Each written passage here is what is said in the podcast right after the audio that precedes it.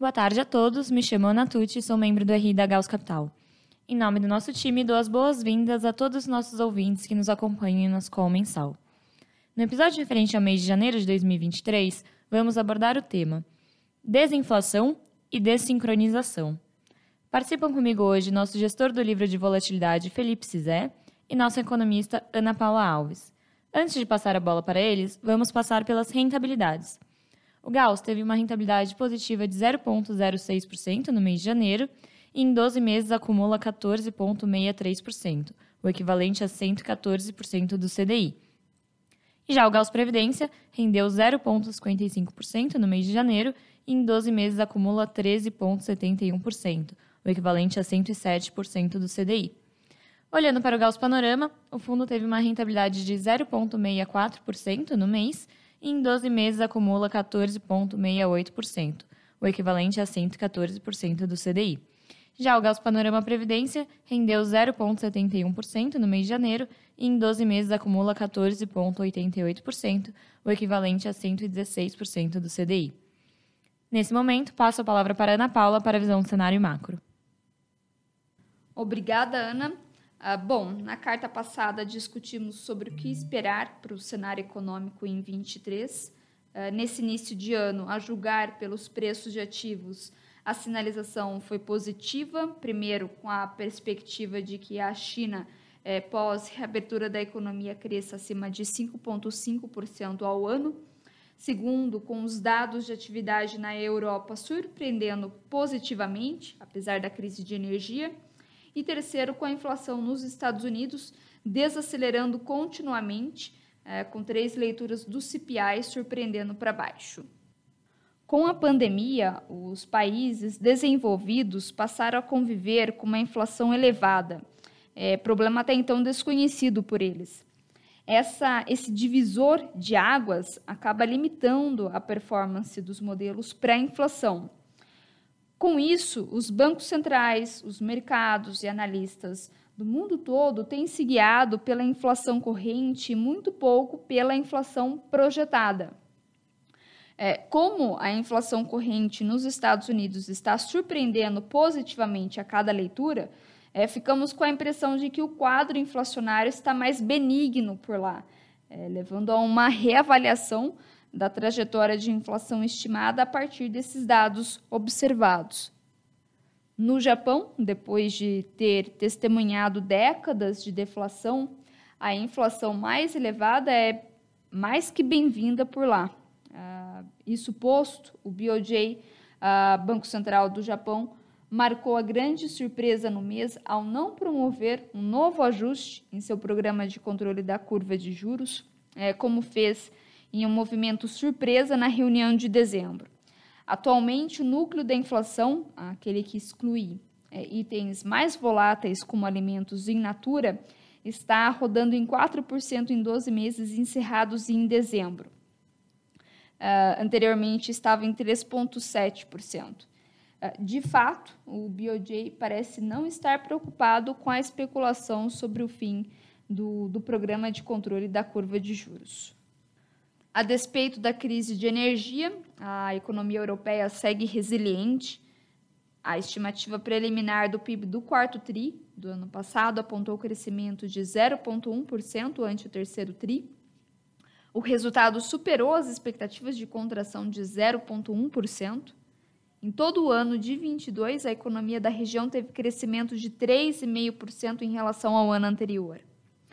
A diversificação no fornecimento de gás natural tem sido fundamental para ajudar a manter a economia funcionando, bem como o inverno mais quente do que o esperado, exercendo uma descompressão sobre preços de energia e resultando numa perspectiva mais favorável para o bloco econômico.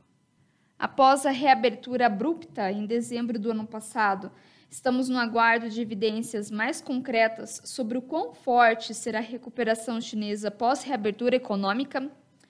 O feriado de Ano Novo Lunar, de 21 a 27 de janeiro, forneceu alguns sinais é, iniciais. De acordo com as agências governamentais locais, as receitas de bilheterias de cinema, entrega de postais, re reservas em restaurantes excederam os níveis de 2019. É provável que em março, em março deste ano, o novo Premier anuncie uma nova meta mais ambiciosa, uma meta de crescimento, acima de 5,5% ao ano dos atuais 5%. Se, por um lado, vimos uma guinada benigna no cenário internacional, por outro, vimos uma guinada no sentido oposto no Brasil. Ainda que no campo da promessa, é, seguimos atualmente sem uma âncora fiscal e, adicionalmente, acompanhamos é, várias discussões partindo do novo governo é, a respeito da elevação da meta de inflação. De fato, nossas instituições político-econômicas são frágeis, porém não justifica o debate, ainda que legítimo dado o momento atual é, no qual há uma série de sinalizações é, sobre elevação de gastos fiscais e parafiscais. É, como disse o, o Pastore, ex-presidente do BC, elevar a meta é apagar fogo com gasolina. É, aliás, toda essa discussão levou a uma forte deterioração das expectativas de inflação de 24 de 2024, pouco respondendo ao aperto de política monetária. À medida que o aumento das expectativas de inflação produzir uma taxa de juros menor em termos reais, o aperto monetário terá de ser maior para manter o mesmo nível de juro real.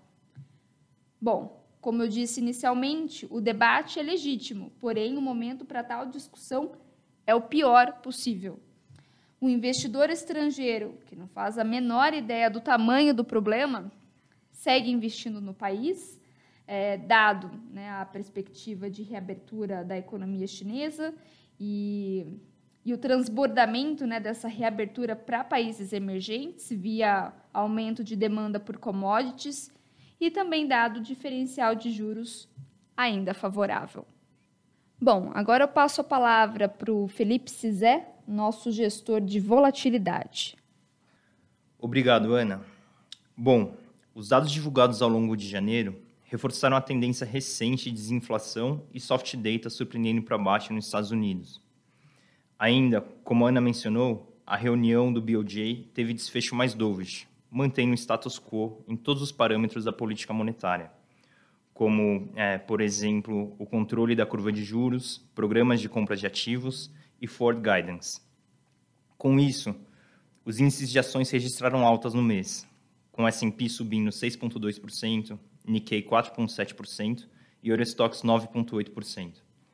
O dólar manteve o ritmo de depreciação global visto nos últimos meses, com o euro, por exemplo, subindo 1,5%, o iene subiu 0,8% e o yuan chinês subiu 2,4%, todos frente ao dólar. E as taxas de juros fecharam em janeiro. A Treasury de 10 anos fechou 37 basis points, os bunds fecharam 32 basis points e o JGB de 10 anos também fechou 6 basis points. No Brasil, os ativos terminaram um mês com performance mista. O Ibov subiu 3,4%, o dólar real caiu 3,9% e o DI janeiro 27 abriu 16 basis points. Assim, o fundo registrou ganhos nas posições compradas no real, nas moedas desenvolvidas e nas ações internacionais ao mesmo tempo que registrou perdas nos mercados de juros desenvolvidos e nas moedas emergentes. Bom, é, falando um pouco agora sobre nosso cenário para frente e posicionamento. A gente continua enxergando um movimento de desincronização dos ciclos econômicos dos Estados Unidos e da China. Enquanto os Estados Unidos passam por um período de desinflação e desaceleração econômica após o aperto monetário de 2022, a China vem no sentido contrário. A China está reabrindo sua economia num ritmo bem acelerado, gerando assim é, impactos positivos também nos países vizinhos. Bom, é, dessa forma, no mercado de renda variável, a gente mantém exposição líquida comprada de maneira tática, mantendo a preferência por companhias que estão ligadas à reabertura do Japão. A gente acredita que a mobilidade urbana e o setor de consumo discricionário japonês devem continuar se beneficiando da reabertura da economia chinesa, uma vez que cerca de 30% do fluxo de turismo no país é proveniente da China. É, sobre o mercado de moedas, a gente neutralizou a exposição líquida em dólar da carteira e zerou a posição comprada no iene, após o relatório de emprego norte-americano de janeiro ter vindo muito acima das expectativas. Além disso, a gente mantém a posição comprada no real, que, apesar das elevadas incertezas na frente política, a gente acredita que o investimento direto no Brasil consolida forte tendência de recuperação. No mercado de juros internacional, é, nos Estados Unidos, a gente mantém posições aplicadas na parte intermediária da curva. No Japão, a gente adicionou posições tomadas di direcionalmente nas JGBs de 10 anos e mantém a posição de valor relativo tomada nas JGBs contra-aplicadas nos swaps do Japão. O BOJ se encontra em processo de mudança da política monetária não convencional com o fim do mandato do Kuroda. Adicionalmente, as surpresas recentes de inflação e as renegociações anuais de salários podem motivar o BOJ a acelerar o processo. Além disso, a taxa de juros das JGBs está artificialmente baixa, quando comparada aos swaps e aos bonds não sujeitos ao controle da curva de juros. É, na Turquia, a gente mantém posições tomadas na região intermediária e aplicadas com vencimento próximo à eleição presidencial deste ano. A gente continua é, a acreditar que a política monetária heterodoxa deve continuar, pelo menos até as eleições deste ano, o que foi reforçado pelo presidente Erdogan em discurso recente, ao afirmar que pretende reduzir ainda mais o juro no país. E ainda, a gente mantém posições tomadas no Chile contra aplicadas nas treasuries. É, do lado de Brasil, a gente continua enxergando um pessimismo excessivo nos preços dos ativos. A gente segue com a posição comprada no real, que é suportado pelo elevado carrego ajustado pela volatilidade, mesmo quando a gente compara com as demais moedas emergentes. É, na bolsa local, a gente carrega uma cesta de ações com destaque para o setor de construção civil, além de manter o RED no índice. E no mercado de juros local, sobre as incertezas em relação ao arcabouço fiscal e à meta de inflação, a gente acredita que o prêmio de risco embutido na curva segue elevado demais e a gente mantém as posições aplicadas. Com isso, é, eu termino aqui a minha exposição e devolvo a palavra para a Ana. Muito obrigado. Obrigada, Felipe, Ana Paula e a todos os nossos ouvintes. Caso tenham qualquer dúvida ou questionamento, estamos à disposição através do e-mail ri@gauscapital.com.br. Não deixem de nos seguir nas nossas redes sociais, LinkedIn, Instagram e Twitter. Caso ainda não seja um cotista do Gauss, é possível investir acessando o nosso site www.gauscapital.com.br. Boa tarde a todos e nos vemos nos próximos episódios do nosso podcast mensal.